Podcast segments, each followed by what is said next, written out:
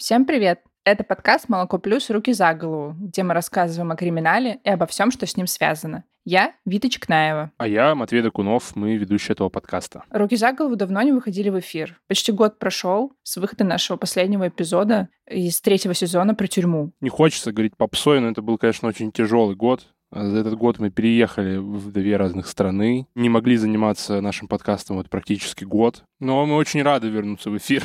Я точно могу сказать это про себя, потому что я соскучился по этой теме. Да, и зато за этот год мы смогли по чуть-чуть как-то накопить в себе ресурсы, силы и вернуться снова к нашим слушателям. В четвертом сезоне мы будем говорить о военных преступлениях. Сейчас каждый день в СМИ появляются новости о военных преступлениях в контексте конфликта в Украине, на Горном Карабахе или других. Каждая сторона этого конфликта обвиняет противника, разумеется, в военных преступлениях и пытается доказать именно свою правоту.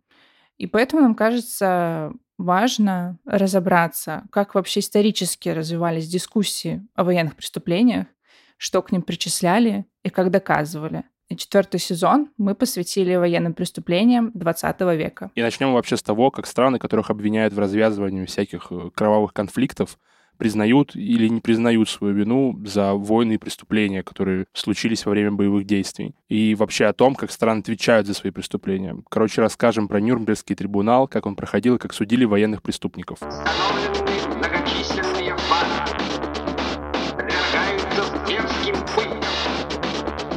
Правосудие осуществляется международным военным трибуналом.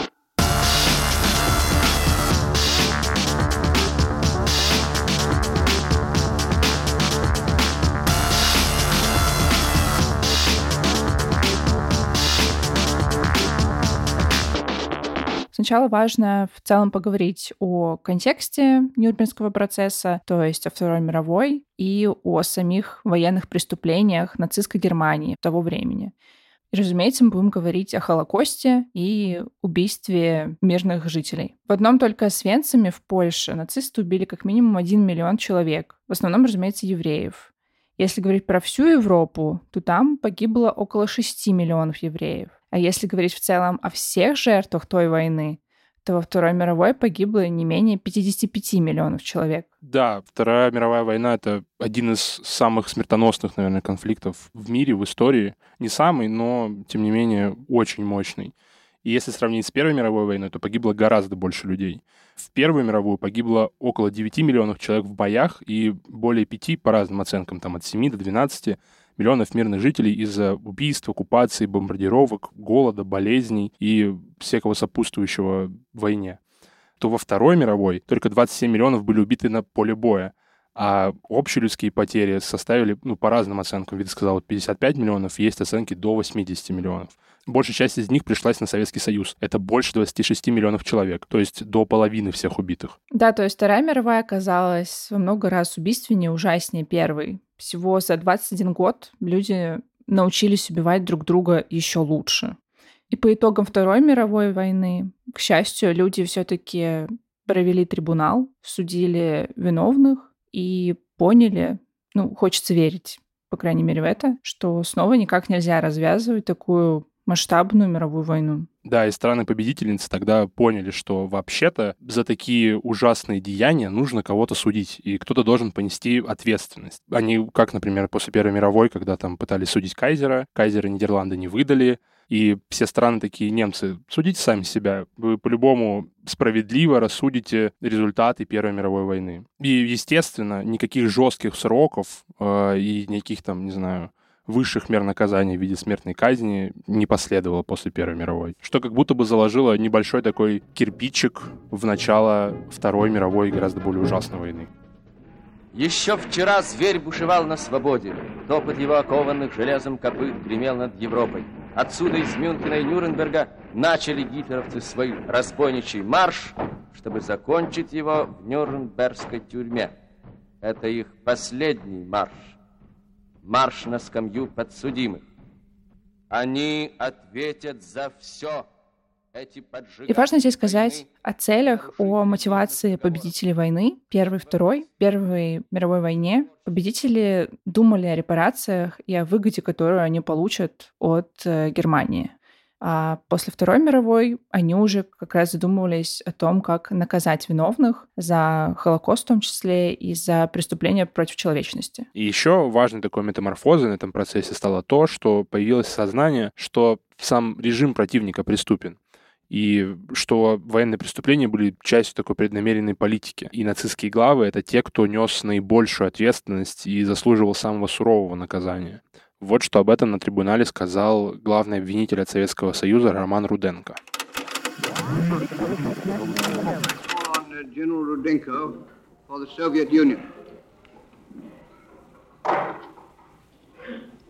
Господа судьи,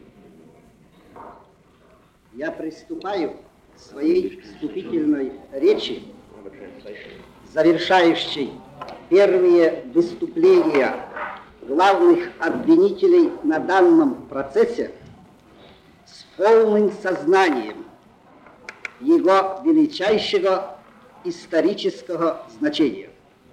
Впервые в истории человечества правосудие сталкивается с преступлениями такого масштаба, вызвавшими такие тяжелые последствия.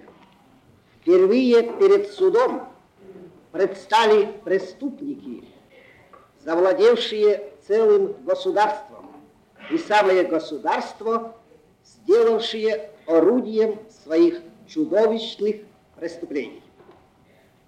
Впервые, наконец, в лице подсудимых мы судим не только их самих, но и преступные учреждения и организации ими созданные человеконенавистнические теории и идеи, ими распространяемые в целях осуществления давно задуманных преступлений против мира и человечества. Если после Первой мировой на суде было невозможно доказать, кто начал эту войну, то во второй стало понятно, что это нацисты спланировали войну и осуществили свой замысел как о самой войне, так и о Холокосте. И убийства встали тогда на конвейер, людей стали убивать, можно сказать, в промышленных масштабах. Ну и масштаб вообще преступлений был принципиально другим. Если во время Первой мировой злодеяния были сильно преувеличены, например, вот была история про распятого канадского солдата, знакомый такой нарратив в современности, но, ну, как бы тогда это могло там сработать на подъем, э, желание защитить, на желание мобилизоваться — то во время Второй мировой масштаб событий был сильно недооценен современниками, потому что ну, не было просто информации о концлагерях, о лагерях смерти, о огромном убийстве евреев. Ну, понятно, что интернета тогда не было, и не было возможности узнать, что там происходит в другой стране. И все вот это начало вскрываться только на Нюрнбергском процессе. Можно сказать, что мир ужаснул. Рассказывает историк, германист и председатель научного историка просветительского центра «Мемориал» Ирина Щербакова. США и Англия даже в течение войны э, очень долго не могли поверить тому объему преступлений военных, который совершала нацистская Германия. Это действительно казалось при э, разных жестоких эксцессах Первой мировой войны и того, что было в истории до этого. Все-таки вот в новой, в новейшей истории нельзя было представить себе уничтожение, во-первых, миллионов э, людей из гражданского населения, таких масштабов разрушения, да, такого жестокого способа ведения войны. Это мир ужаснуло.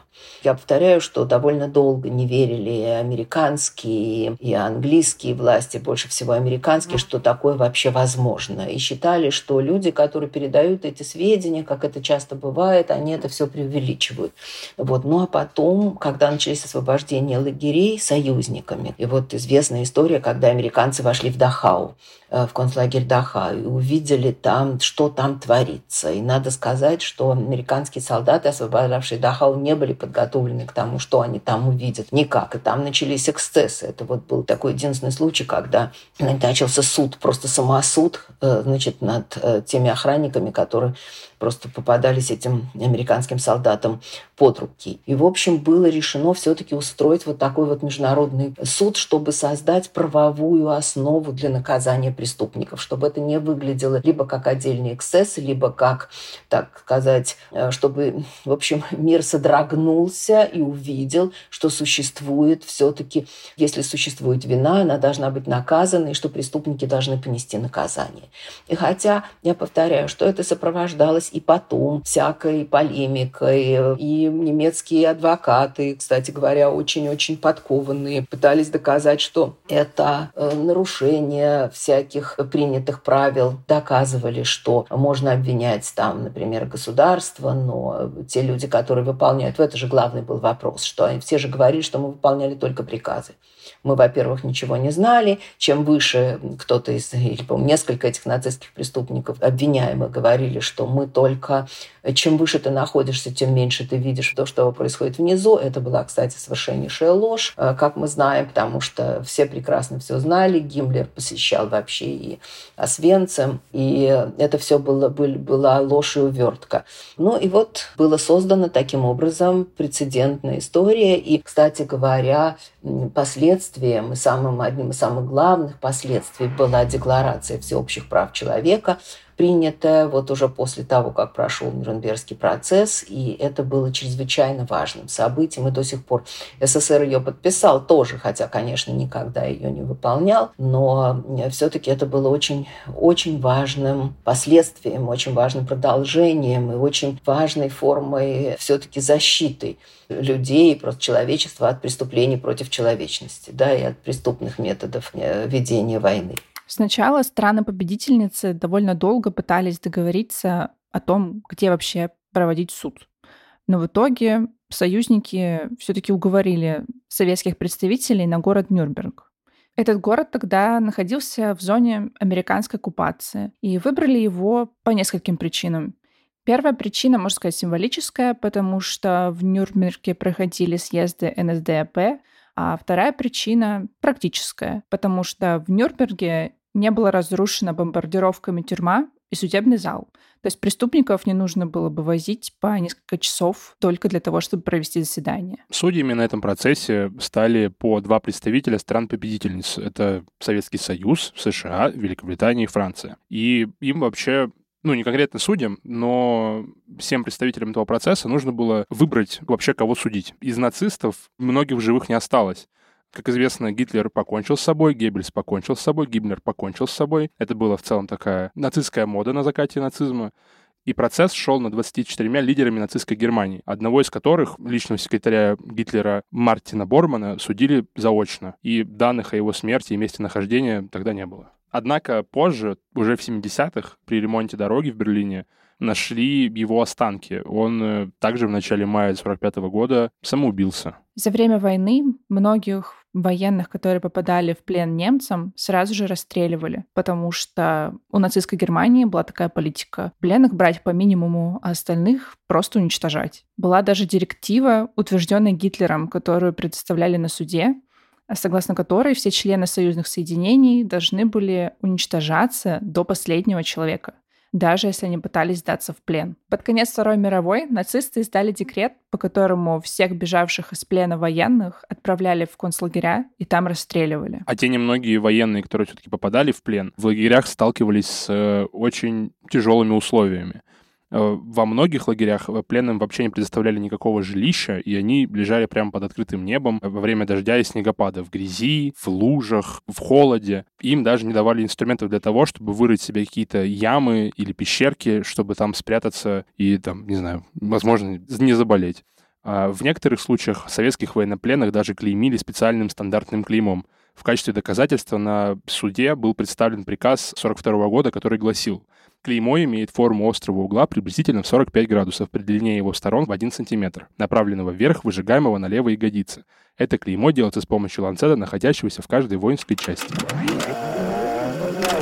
Советским военным командованием установлены многочисленные факты, когда захваченные в плен большей частью раненые, красноармейцы, подвергаются со стороны германского военного командования и германских воинских частей зверским пыткам, истязаниям и убийствам. Пленных красноармейцев пытают раскаленным железом, выкалывают им глаза, отрезают ноги, руки, уши, носы, отрубают пальцы на руках, спарывают животы, привязывают к танкам и разрывают на части. Подобного рода изуверства и позорные преступления фашистско-германские офицеры и солдаты совершают на всем протяжении фронта. Всюду, где они только появляются, и где в их руки попадают бойцы и командиры Красной Армии. Так, например, в Украинской Советской Социалистической Республике, на острове Хортица на Днепре, после ухода немецких частей, выбитых Красной Армией, были найдены трупы пленных красноармейцев, замученных немцев. Пленным отрезали руки, выкалывали глаза, спарывали животы. На юго-западном направлении, в деревне Репки, на Украине, после отступления немцев с ими позиции, были обнаружены трупы командира батальона Боброва, политрука Пятигорского и двух бойцов, руки и ноги которых были пригвождены кольям, а на телах чернили пятиконечные звезды, вырезанные раскаленными ножами. Лица погибших были изрезаны и обожжены. Тут же неподалеку был найден еще один труп красноармейца, накануне попавшего к немцам в плен, с обгоревшими ногами, с отрезанными ушами. И, разумеется, нацистская Германия совершала преступления не только по отношению к военным, но и к гражданскому населению. Согласно одному из приказов, людей, которые совершили какие-то действия против Германии или немецких войск на оккупированных ее территориях, то есть это не прям вот исконно немецкие земли, этих людей тайно увозили в Германию и передавали в руки полиции. Там их держали в секрете. Даже если они умирали еще до суда, родственникам не сообщали об этом. Это делали, чтобы устрашать всех инакомыслящих. Через немецкие концлагеря прошло около 18 миллионов человек, и 11 из них погибло. И если сначала там содержались э, местные немецкие политзеки, то есть там те, кто выступал против Третьего Рейха, или тех, кого германские власти могли там считать какими-то ненадежными, то позже они превратились в места систематического убийства. В концлагеря свозили евреев, пленных солдат, гомосексуальных персон и цыган. Их убивали чаще всего в газовых камерах или же расстреливали. Большинство заключенных неевреев использовали в рабском труде, просто в ужаснейших условиях. Если заключенный заболевал, лучшее, что его ожидало, это специальный изолятор, где заключенные не получали никакого медицинского обслуживания, разумеется. А их пища была еще хуже, чем у работающих заключенных. Ну, потому что нацисты считали, что все, кто в концлагерях, они и так не люди, а еще он и заболел, то ну, просто надо подождать, пока он сам умрет. И в худшем же случае заболевшего сразу же отправляли в газовую камеру. Отдельным образом Третий рейх обращался с э, оккупированными территориями они подвергались жесткой эксплуатации для военных усилий Германии. То есть оттуда могли выводиться какие-то драгоценные металлы, необходимые для там, производства. Могли разграбляться музеи, коллекции. И фактически все это являлось систематическим ограблением общественной и частной собственности. То есть нацистских преступлений было так много, что они распространялись как от э, самих, ну, фактически тел людей, которых они убивали, до их собственности и просто территории, где они проживали. И для суда обвинители собрали огромное количество разных доказательств преступлений нацистов, разные документы, отчеты, фото, видео, э, свидетельства выживших. И на одно из заседаний э, принесли даже засушенную голову узника концлагеря э, и куски кожи с татуировками, которые собирала жена начальника одного из концлагерей Ильзе Кох. Например, одним из таких документов было донесение коменданта белорусского города Слуцка от 30 октября 1941 года. Там говорится, обер-лейтенант пояснил, что полицейский батальон получил задание провести ликвидацию всех евреев в городе Слуцке в течение двух дней.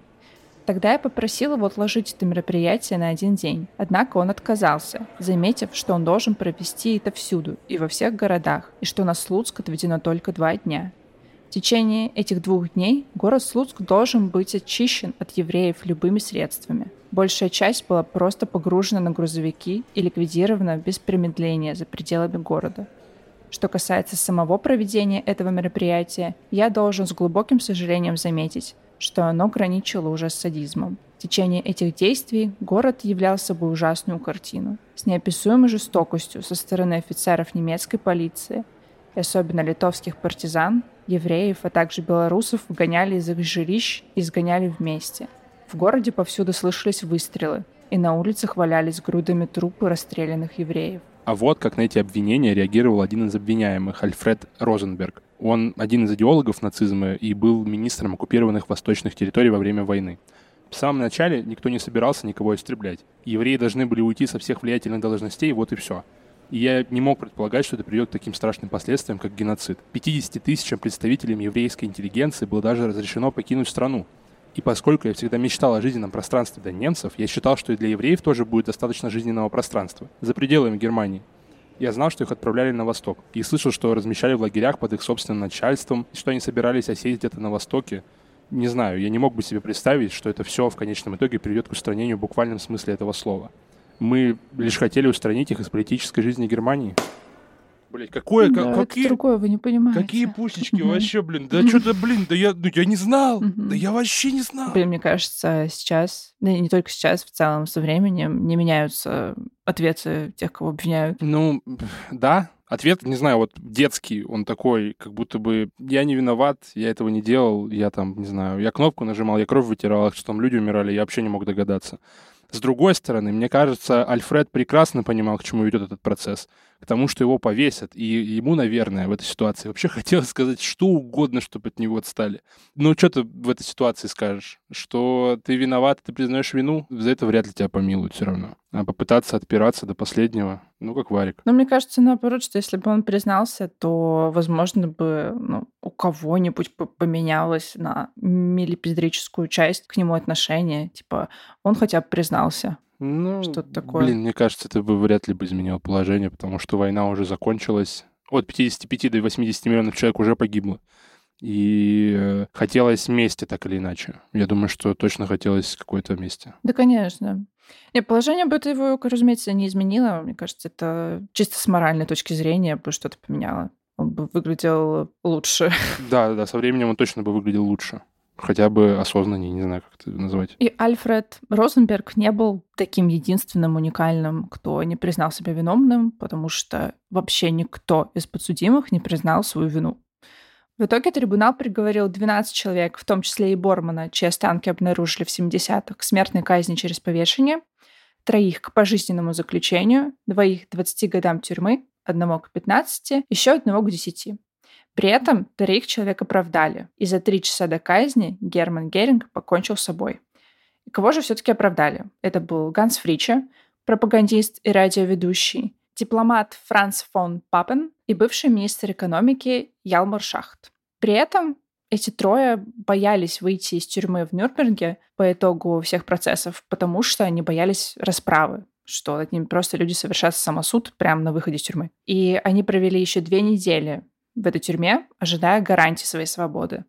Но когда они вышли, их э, вскоре взяли новые немецкие власти и судили их сами. Фрич получил 9 лет, Папин 8,5, но по итогу его отпустили, а Шахт 8 лет трудового лагеря. Но через год его тоже отпустили, и после этого он даже смог основать и возглавить банкирский дом. Нужно было как-то всем показать, что есть неотвратимость, что должна быть неотвратимость наказания за такие преступления, что не только погибающие солдаты или там какие-то там прямые виновники, схваченные на месте, но и те, кто, может быть, сами не пускали газ в газовые камеры и не были за теми пулеметами, которые расстреливали конкретно, все равно должны нести наказ... понести наказание. Другое дело, что были схвачены, я повторяю, не все, что отчасти хватали тех, кто попадался под руку, что удалось ускользнуть, э, что те имена, которые были названы впервые, вот прозвучало имя Адольфа Эйхмана как организатора, вот логистика такого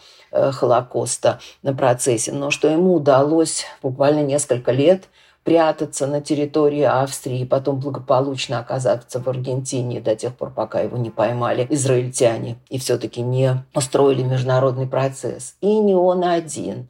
Первый процесс был над главными военными преступниками, за этим последовали процессы над юристами, над судьями, над врачами, над промышленниками. Но, конечно, кому-то удалось, я повторяю, кому-то удалось ускользнуть, кто-то кто не был, так и не был найден, и, по-видимому, погиб, как, например, Борман. Но вот э, из врачей не был, э, и за ним тоже была долгие годы охота, не был схвачен Менгеле. Но, тем не менее, даже те, кто спрятался, так же, как и Ихман э, или Менгеле, они все-таки всю свою оставшуюся жизнь должны были скрываться, прятаться и ожидать э, все-таки того, что их поймают их схватят. И в этом был очень важный, очень важное последствия этого суда. Но одним Нюрнбергским трибуналом суд над нацистами не ограничился. Вплоть до 1949 года проходили 12 процессов, так называемые «маленькие Нюрнберги», Вело их уже исключительно американское командование, потому что в 1945 году Германия была разделена на зоны оккупации, и Нюрнберг вошел в американскую сферу.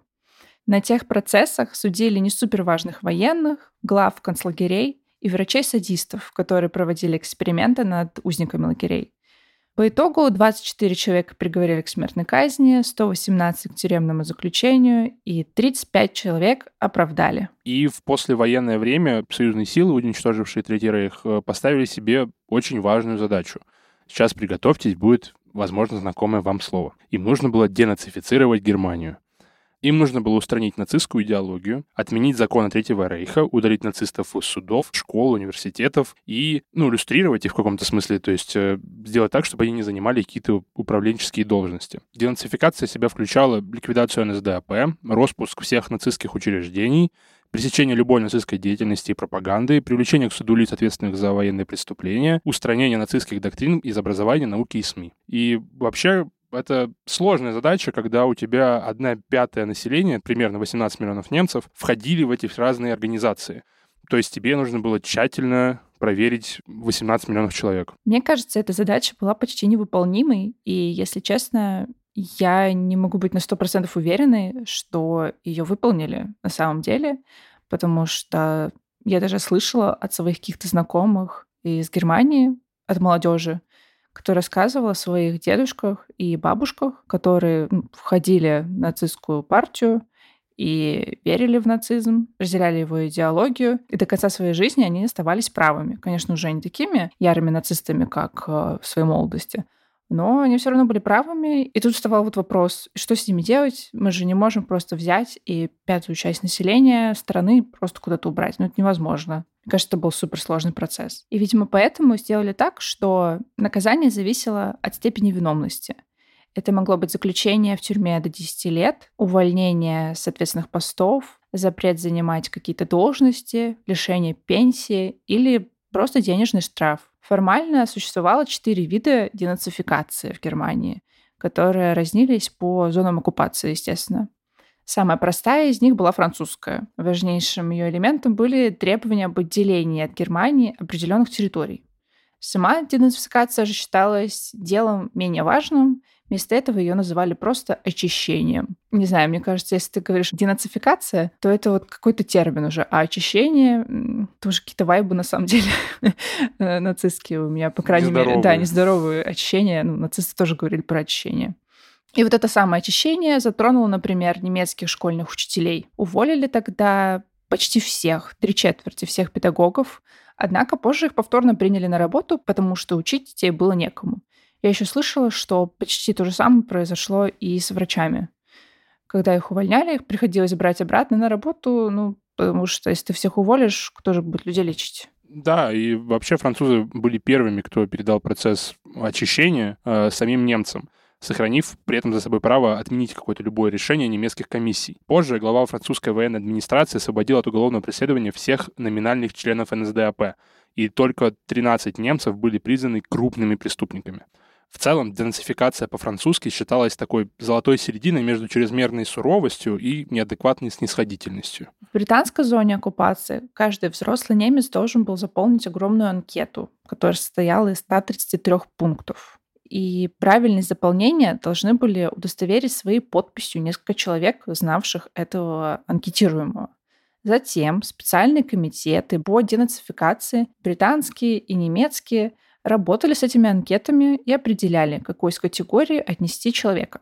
С октября 1947 года администрация британской зоны передала эту работу земельным парламентам и правительством Германии. И какой был итог денацификации в британской зоне?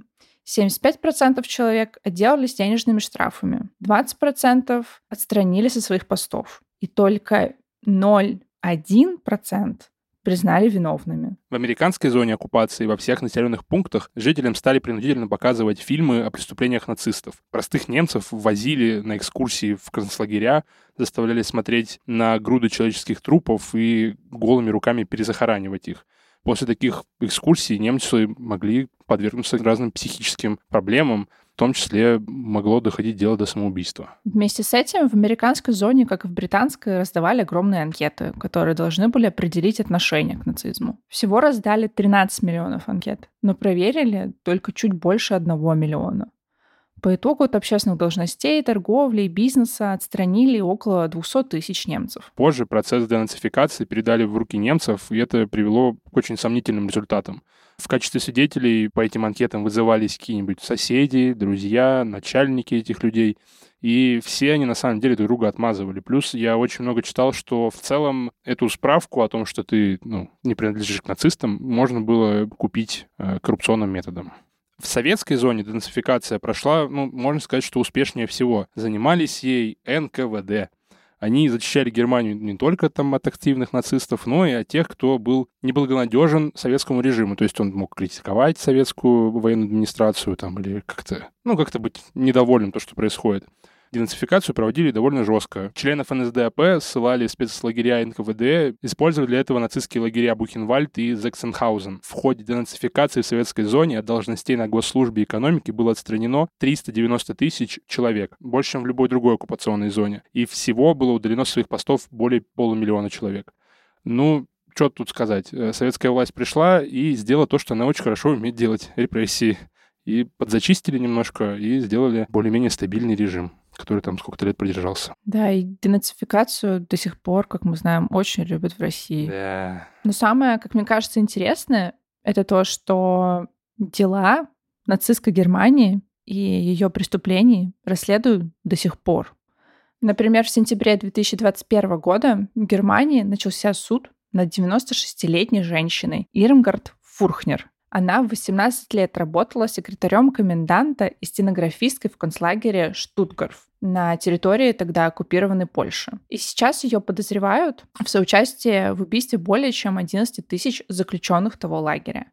Интересно, что до этого Ирмгард уже выступал на суде над другими нацистами, но она тогда была лишь свидетельницей. И по своему делу она признала, что комендант того лагеря, где она работала, комендант Хоппе, ежедневно диктовал ей тексты приказов и прочих документов, но при этом она всегда подчеркивает, что она ничего не знала о массовых убийствах, и вообще она не знала, что она находится в концлагере, где убивают людей. В общем, э, это еще один пример того, как бывшие нацисты пытаются себя оправдать, потому что, ну, вряд ли она ничего не знала. Да, это следствие велось около пяти лет, и вот 30 сентября 2021 года должно было состояться первое судебное заседание по ее делу, однако она на него не явилась. Вообще она принадлежит к категории маломобильных граждан и передвигается на коляске. И вот в этом состоянии она попыталась сбежать из-под следствия. Правда, была в тот же день задержана.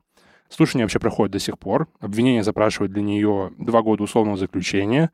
И вообще это первый такой случай, когда подобное обвинение в соучастии в массовых убийствах выдвинуто не против какого-нибудь там эсэсовца, охранника, надзирателя, а просто против вольно наемной. По словам прокурора, процесс имеет вообще выдающееся историческое значение, так как может быть последним в своем роде, потому что не очень много осталось живых нацистов. Дело было там, 75 лет назад, 77 лет назад. Должен действовать принцип неотвратимости наказания.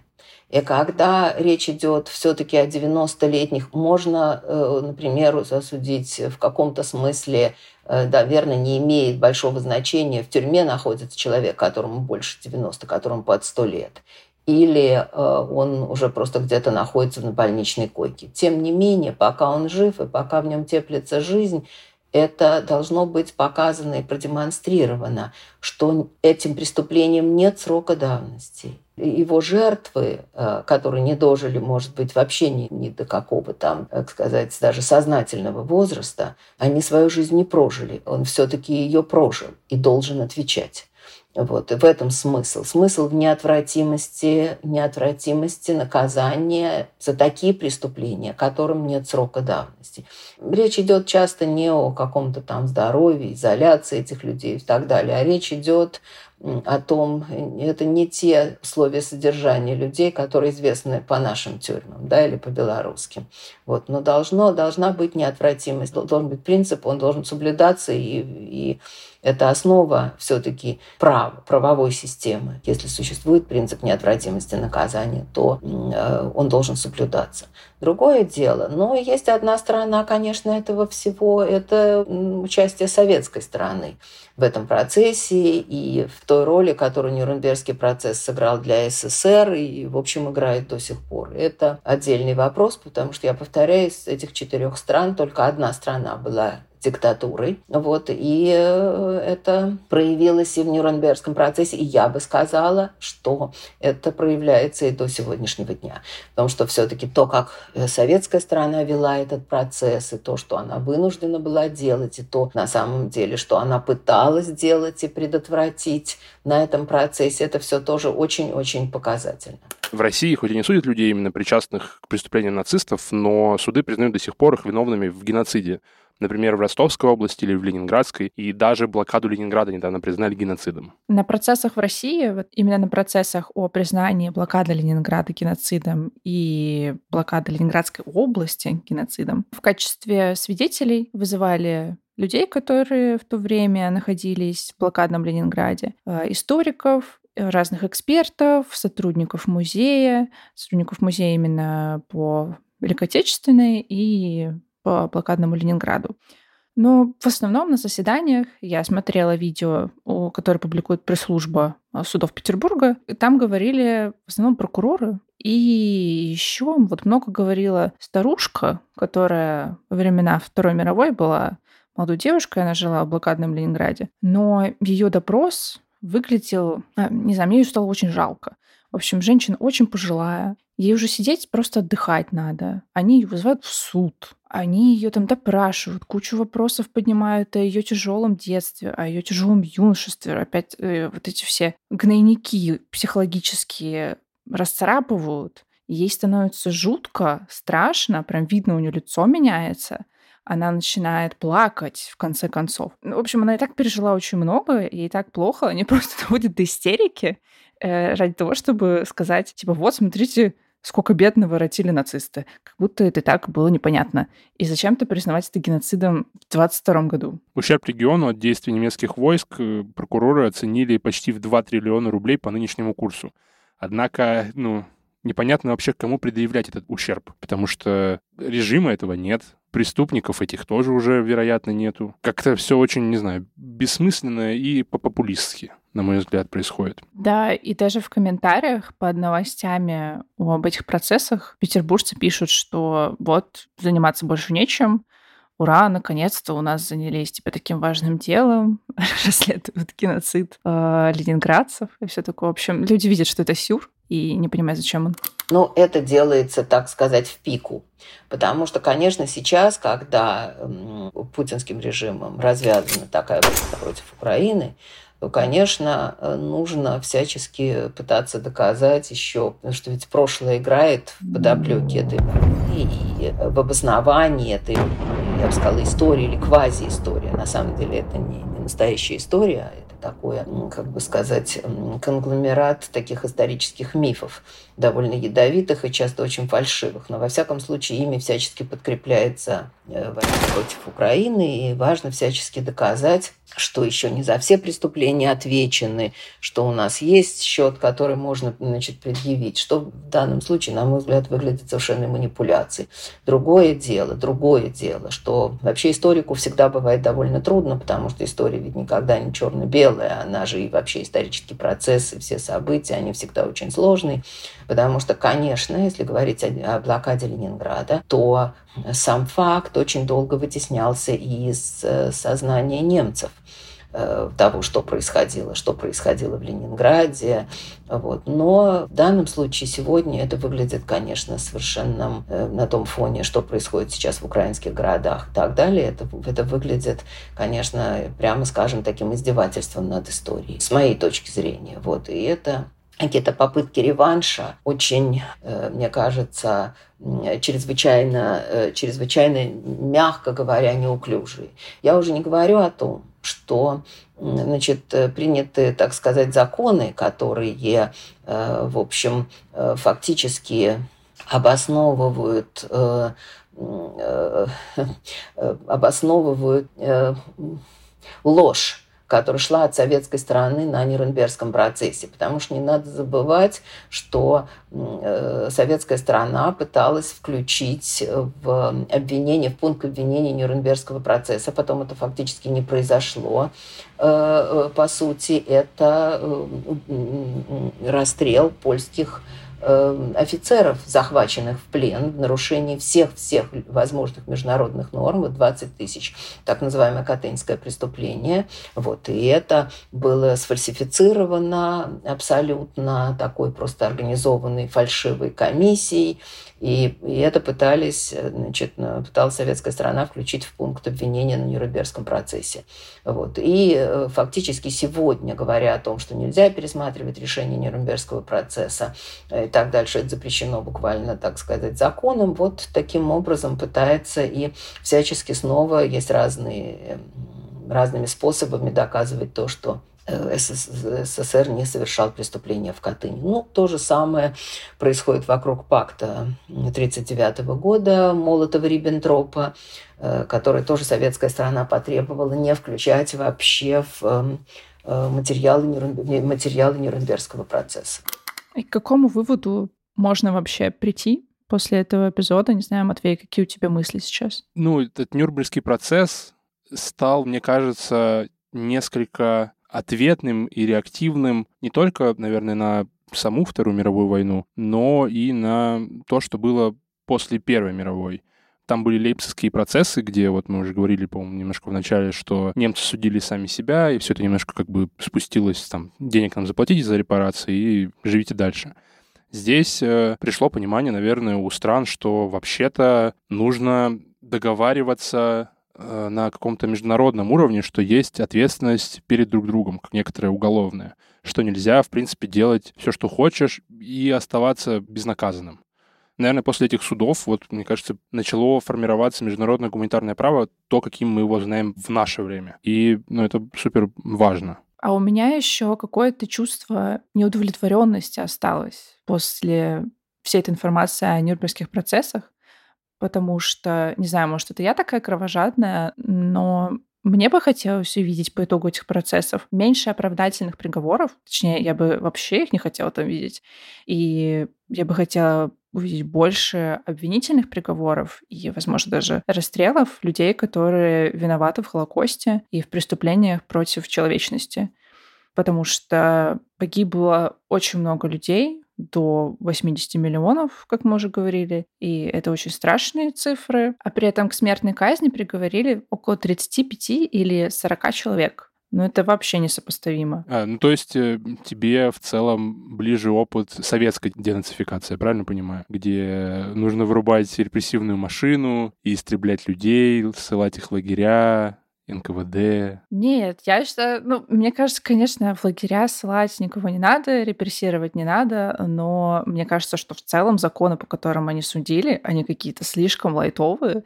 Мне очень странно было увидеть, что в целом там появились какие-то оправдательные приговоры. Не знаю, мне просто не верится в это.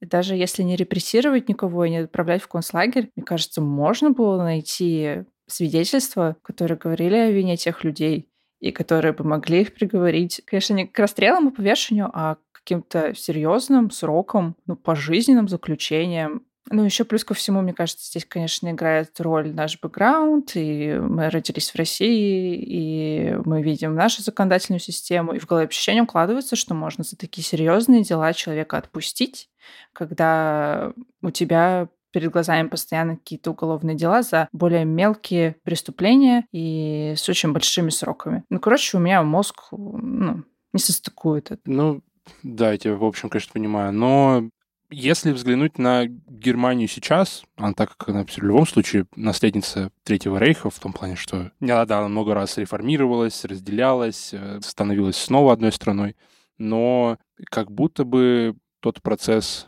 денацификации к современности произошел окей. Ну, то есть это сейчас э, сильное там, европейское государство, вроде довольно гуманное к людям, к беженцам и всяком таком. Ну, конечно же, полностью денацифицировать население не удалось. И, ну, мне кажется, к этому прямо не стремились, потому что все понимали, что это невозможно. А, и до сих пор, разумеется, в Германии существуют нацисты и неонацисты сейчас, но это меньшинство. И, ну да, как мы видим, результат положительный. Сейчас в Германии все с нашей колокольни, по крайней мере, все выглядит приятно. Но все равно у меня в голове не укладывается, что можно было так просто их отпустить. Ну, отдельно, конечно, хочется отметить э, вообще про ужас, который кроется за всеми этими цифрами. Э, это так довольно просто сказать, что там погибло 50 миллионов человек. На самом деле это огромное количество горя. То есть если погибает 100 человек, это уже близко к пиздецу.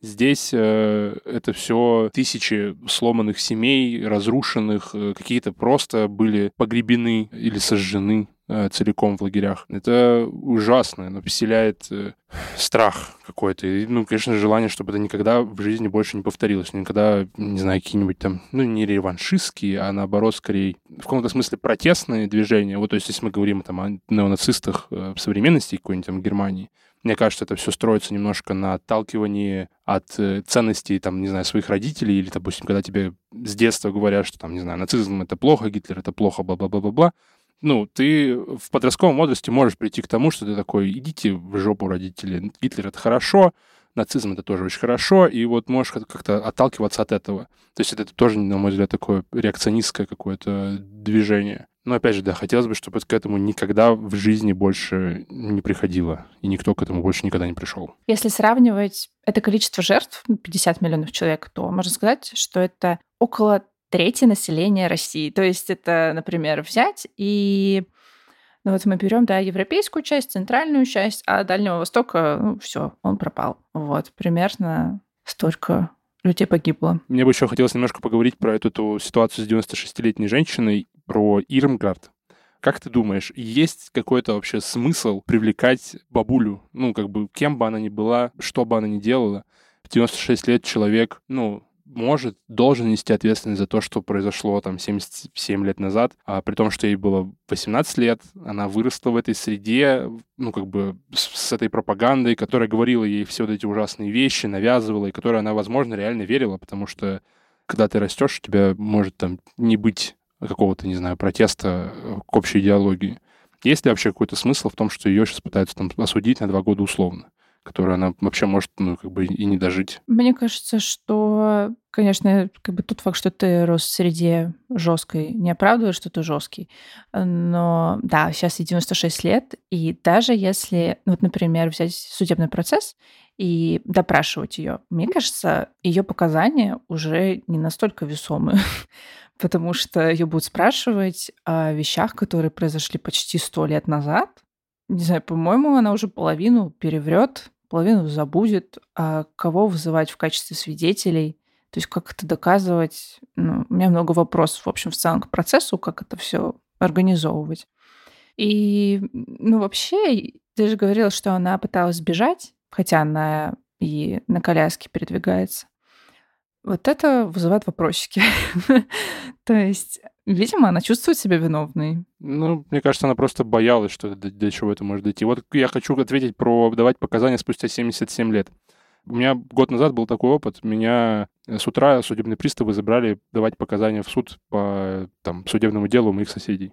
Прошло с момента совершения ситуации, у меня соседи подрались, два года. Я не смог вспомнить, ну, практически ничего. Ну, то есть я помню, что что-то произошло, а каких-то деталей меня там опрашивали. Вы видели то-то? Я не помню. Вы видели то-то? Да я уже не помню. Ну, как бы, это всего два года прошло. Вот. Какие, какую, какой вес могут иметь ее показания, какой вес могут иметь показания э, свидетелей там или обвинителей? Я читал какие-то выдержки из вот этого суда, и там в целом не истец, а, наверное, свидетель, говорил о том, что да, с комендантом ходила какая-то женщина, и как и мы все ее боялись, и ну, как бы она там как-то выбирала людей, которые будут отправляться там на смертную казнь. Но лица этой женщины я не помню. Возможно, это была Ирмгард. И, ну, очень странно. Все это тоже как-то выглядит немножко популистски, потому что вот тоже там прокурор отмечал, что это э, есть такое очень резонансное дело, которое может сказаться последним. Мне кажется, это какое-то желание поставить точку в этом вопросе, совершить такой последний суд, пока она еще жива, наверное. Выглядит все это странно. Спасибо, что послушали этот выпуск. Спасибо подписчикам, которые поддерживают наш проект. Это был подкаст «Руки за голову» и его ведущие Вита Чекнаева, Матвей Докунов. А еще звукорежиссерка Варвара Грушко и продюсер Леша Жабин. А за джингл спасибо Кириллу Дорушкину. Кстати, во время подготовки этого эпизода мы использовали материалы немецкого новостного агентства DPA. «Молоко плюс» и наш подкаст существует благодаря читателям, слушателям и подписчикам. Если вы в России, вы можете поддержать нас, подписавшись на регулярные пожертвования на нашем сайте или на Бусти. Все ссылки мы оставим в описании выпуска. Если вы не в России, подпишитесь на наш Patreon. В следующем выпуске мы обсудим Первую мировую и как так получилось, что люди начали массово убивать друг друга новым оружием. Подписывайтесь на нас на всех удобных для вас платформах. Ставьте оценки, оставляйте комментарии. Для нас это очень важно. А также пишите отзывы и читайте наш альманах. Всем пока! Пока!